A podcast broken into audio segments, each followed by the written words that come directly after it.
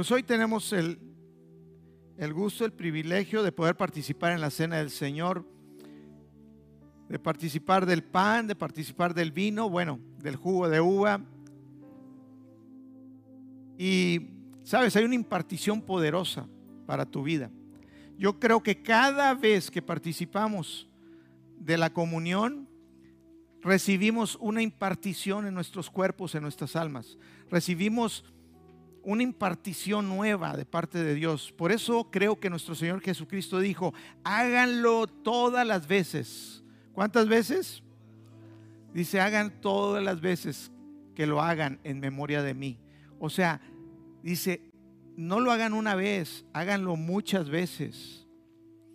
Y creo que lo dijo porque sabe, y, y yo también sé con todo mi corazón, que hay un poder, hay una ministración a nuestros cuerpos y a nuestra alma cuando participamos de la comunión.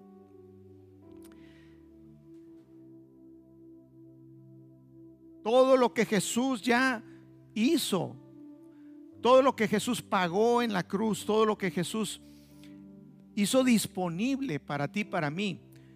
No nada más el perdón de nuestros pecados, Él hizo provisión para cada necesidad cada necesidad que el hombre pueda vivir o experimentar fue suplida en la cruz de Cristo Jesús.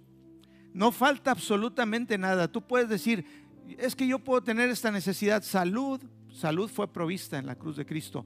Paz, paz fue provista. Prosperidad, provisión fue provista en la cruz de Cristo. Todas las cosas Dice todo, hace un momento dijo mi esposa, todo lo que pertenece a la vida y a la piedad, todo lo que pertenece a la vida natural e espiritual fue provista en Cristo. Amén.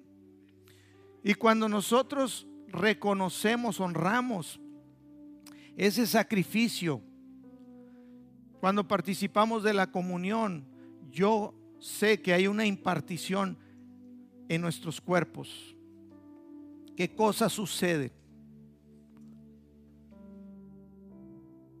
Yo cuando comienzo a tener algún síntoma, porque ustedes saben, yo, yo no me enfermo, yo les digo, yo, yo no me enfermo. Yo, hay veces sí tengo síntomas que viene enfermedad, pero yo no tomo medicina desde hace muchos años, no tomo ninguna. Y no voy a doctores.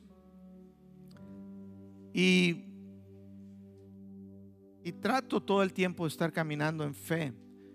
Y cuando hay algo así en mi vida que está trayendo síntomas, lo reprendo y tomo comunión, agarro algo en mi casa. Si tú estás en tu casa y tienes ahí un pan, una galleta, un jugo, agua, puedes hacerlo. Son dos elementos. Yo tomo la comunión y, mi cuerpo se fortalece. Yo creo que hay un poder poderoso y, y quiero que meditemos ahorita antes de comerlo y nos preparemos. Cada quien agarre por favor su pan cada quien agarre su, jugo de uvas y los, los que están ahí en la mesa se pueden servir y vamos a, a participar de la cena.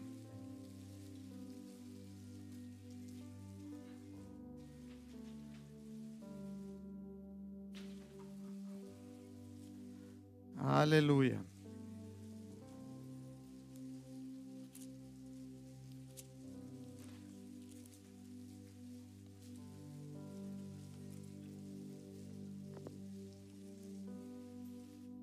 Ese pan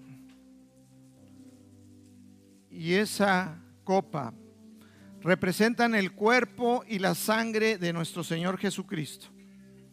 Me das uno a mí, Yagna, por favor. Gracias. Representan el cuerpo y la sangre de nuestro Señor Jesucristo el cuerpo que fue quebrantado por nosotros y su sangre que fue derramada para el perdón de nuestros pecados.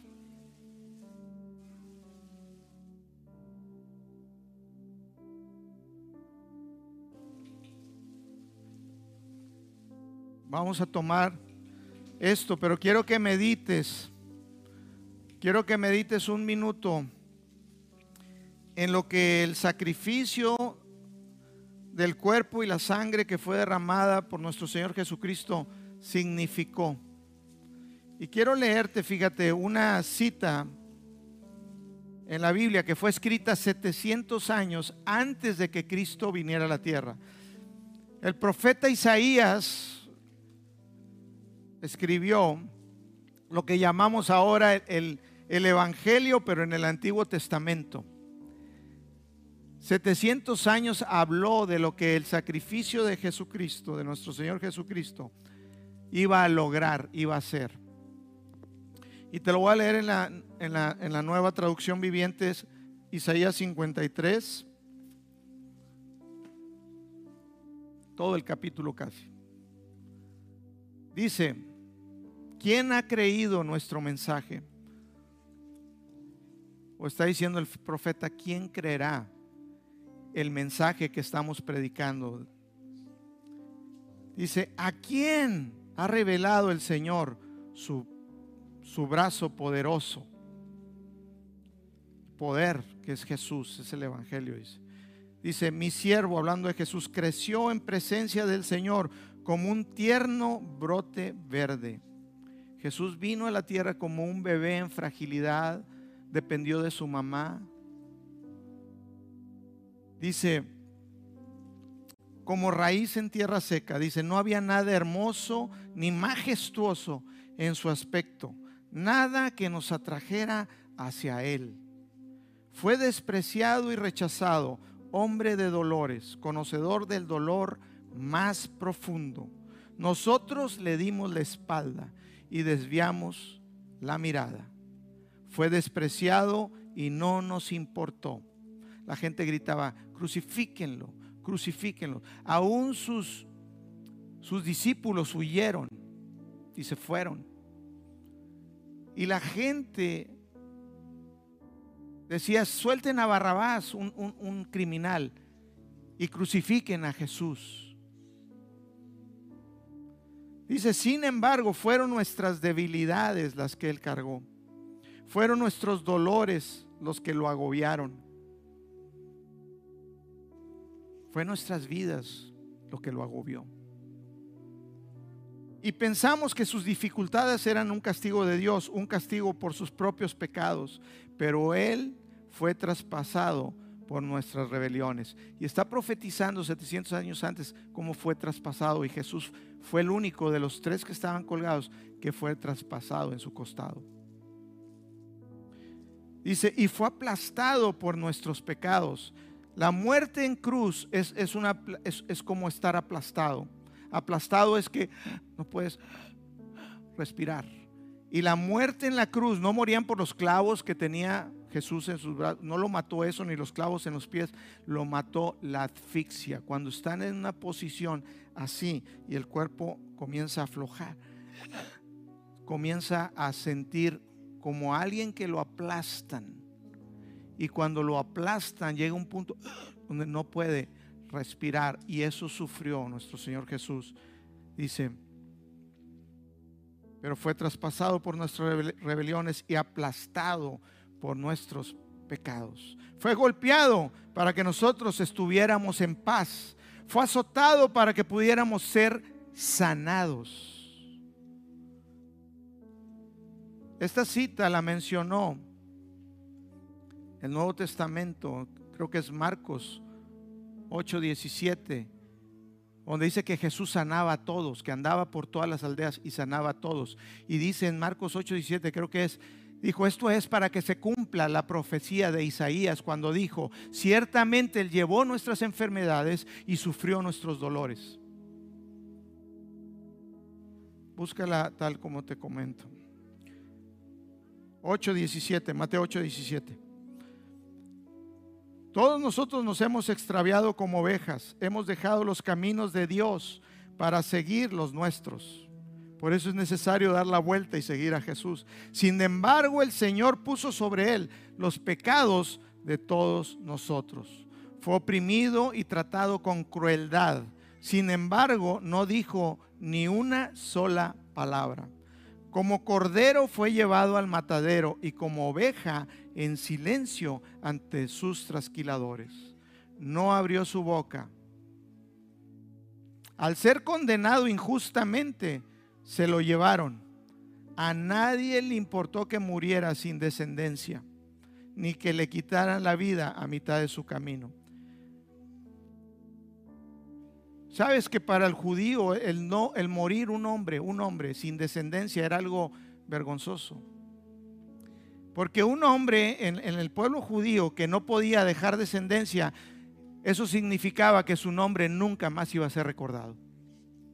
Eso significaba que nadie podía decir de la genealogía o de algo que hizo. Porque se pasaba de generación a generación. Y era algo vergonzoso que alguien muriera sin dejar su descendencia. Dice, le quitaron la vida a mitad de su camino, 33 años de edad. Dice, todavía le faltaba camino. Pero fíjate lo que es maravilloso de Dios. Pero lo hirieron de muerte por la rebelión de mi pueblo.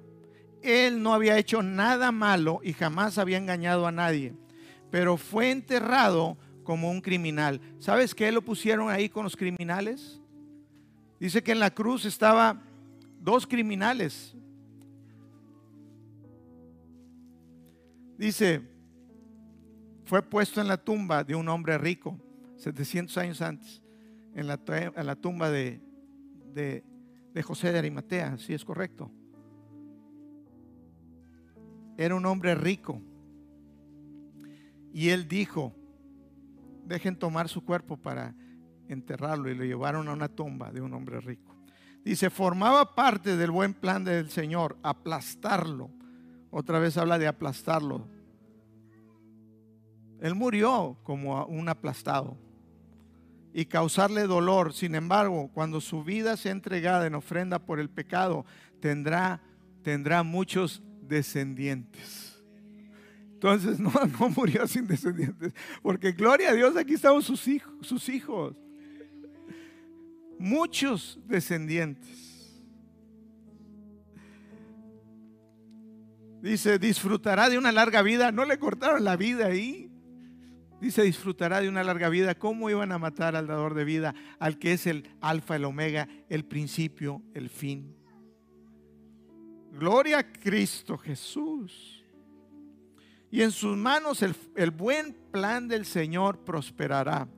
Cuando vea todo lo que se logró mediante su angustia, quedará satisfecho. Dice que él quedó satisfecho, dice que iba a la cruz, pero dice que iba con el gozo puesto delante de él. Y wow, ¿cómo En un, en un momento donde sabes que me van a maltratar, hacer. Pero él sabía lo que iba a lograr. Él sabía lo que se iba a lograr. Dice, dice a causa de lo que sufrió mi siervo justo hará posible que muchos sean contados entre los justos. ¿Cuántos justos hay aquí? Porque Él cargará con todos los pecados de ellos. Cuando Jesús entra a tu vida, Él pagó y cargó todos tus pecados. Tú ya no eres más un pecador. Ahora dices, pero sí peco. Bueno, eres un pecador fake. Porque tú ya no eres un pecador. Y un pecador fake es un pecador falso. Hay pecadores verdaderos. Ellos están en naturaleza de pecado todavía y pecan porque son pecadores. Pero si tú pecas, tú eres un pecador falso. Estás mintiendo quién eres tú de tu identidad. Porque Cristo Jesús te hizo a ti santo. Esa es la verdad. Así que cuando pecas, di, uy, soy fake. No soy real.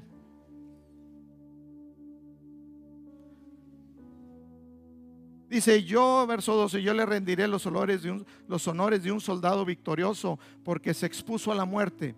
Fue contado entre los rebeldes, cargó con los pecados de muchos e intercedió por los transgresores. Hasta el último momento él intercedió por quien los estaban, lo estaban crucificando. Dijo, Padre, perdónalos porque no saben lo que hacen. No tomes en cuenta, Señor. Aún en ese momento intercedió por ellos. Gloria a Cristo Jesús. Ahora vamos a tomar el pan y yo quiero que ahí tomes un tiempo, cómelo con calma y medites en tu corazón lo que Cristo Jesús hizo por ti. Medites en que su cuerpo, puedes partir el pan, su, su- su cuerpo fue partido.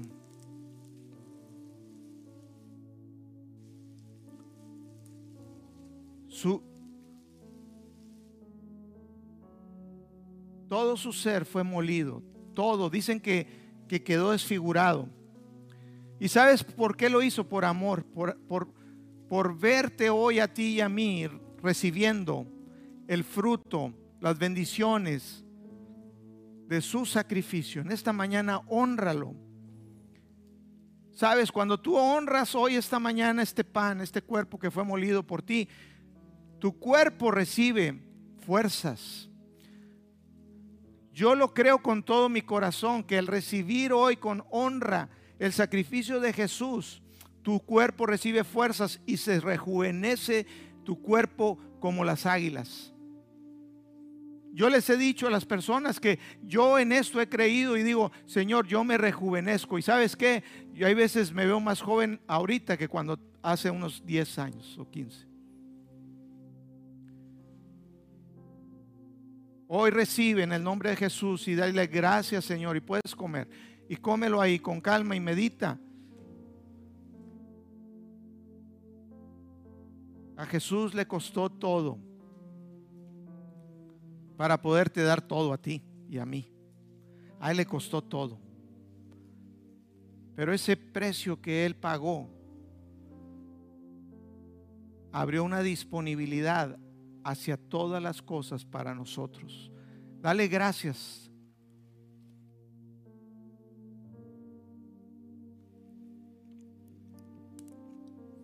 Dale gracias.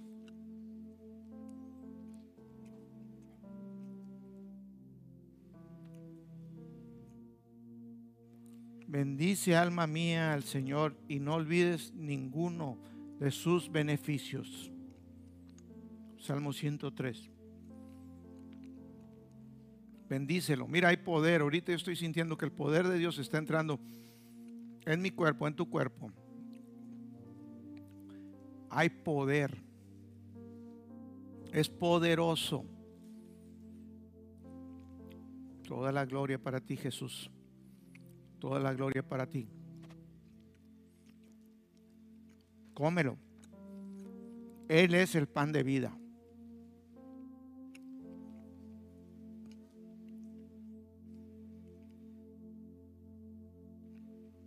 Recibe nuevas fuerzas en esta mañana. Recibe nuevas fuerzas. Tu cuerpo se vivifica.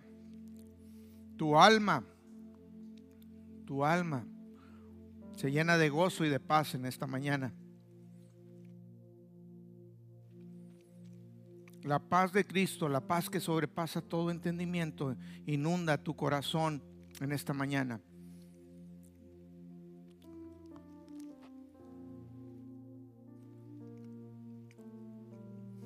Dice, el castigo de nuestra paz fue sobre él.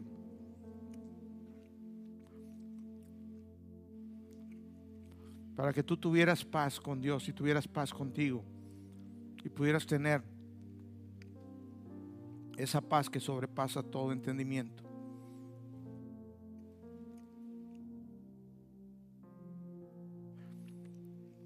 Gracias Jesús por ese sacrificio que hiciste por amor para que tuviéramos vida. Para tener vida y vida abundante.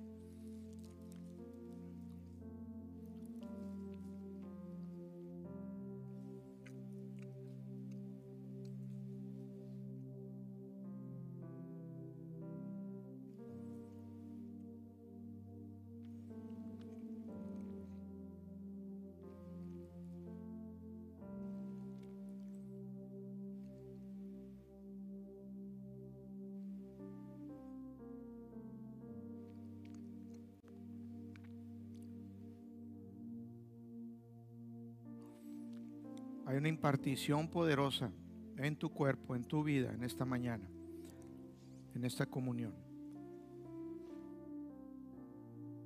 Cómelo, cómelo.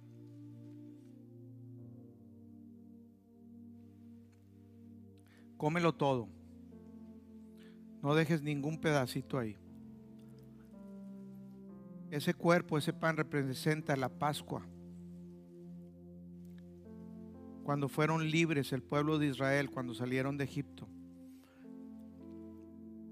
Y una de las cosas que, que ordenó el Señor es que sacrificaran un cordero perfecto, un animalito, y lo comieran todo, que no dejaran ni un pedazo.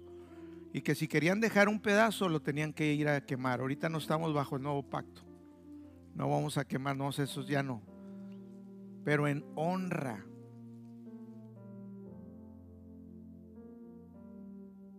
Al cuerpo de Cristo. En honra. Cómelo completo.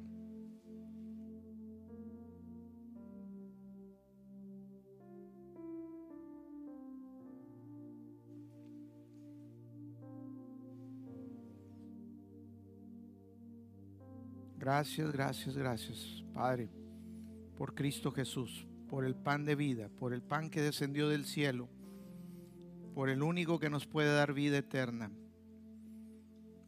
Tú dijiste, Jesús, el que no coma mi cuerpo y beba mi sangre, no tiene parte conmigo. No puede tener vida eterna, no puede entrar al reino. Gracias Señor, gracias por hacernos partícipes de todo lo bueno que tú eres, de todo lo bueno que tú tienes. Y en esta mañana tomamos también la copa, tómala ahí.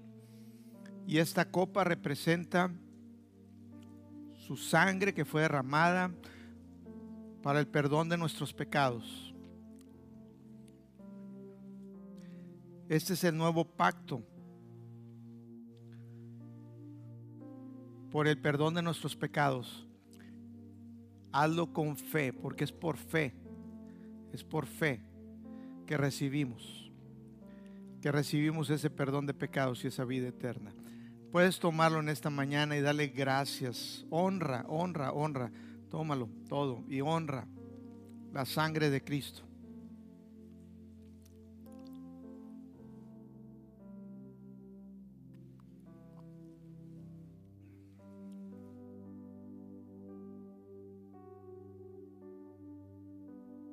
honra la sangre de Cristo.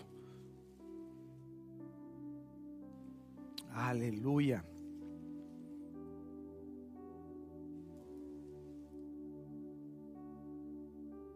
Gracias Jesús por tu sangre preciosa que fue derramada en la cruz por nosotros, por darnos vida por perdón de pecados, poderosa sangre, poderosa sangre, la sangre de Cristo Jesús.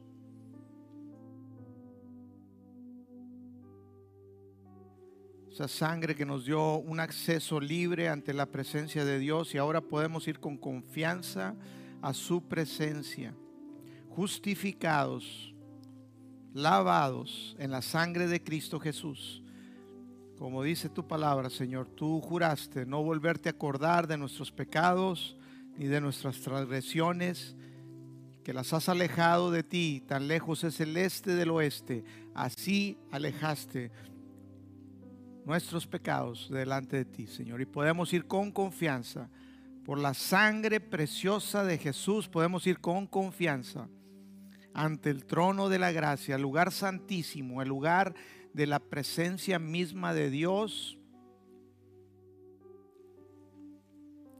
y recibir, Señor, recibir. Por esa sangre podemos sentarnos a la mesa contigo. Gracias, gracias, gracias. En el nombre de Jesús. Amén. Amén. Gloria a Cristo. Bueno, vamos a continuar con unas actividades que hemos preparado y el Espíritu Santo pues va a estar obrando, está obrando ya y va a seguir obrando en estas actividades, así que está muy atento porque todavía hay cosas que van a, a suceder. Aleluya.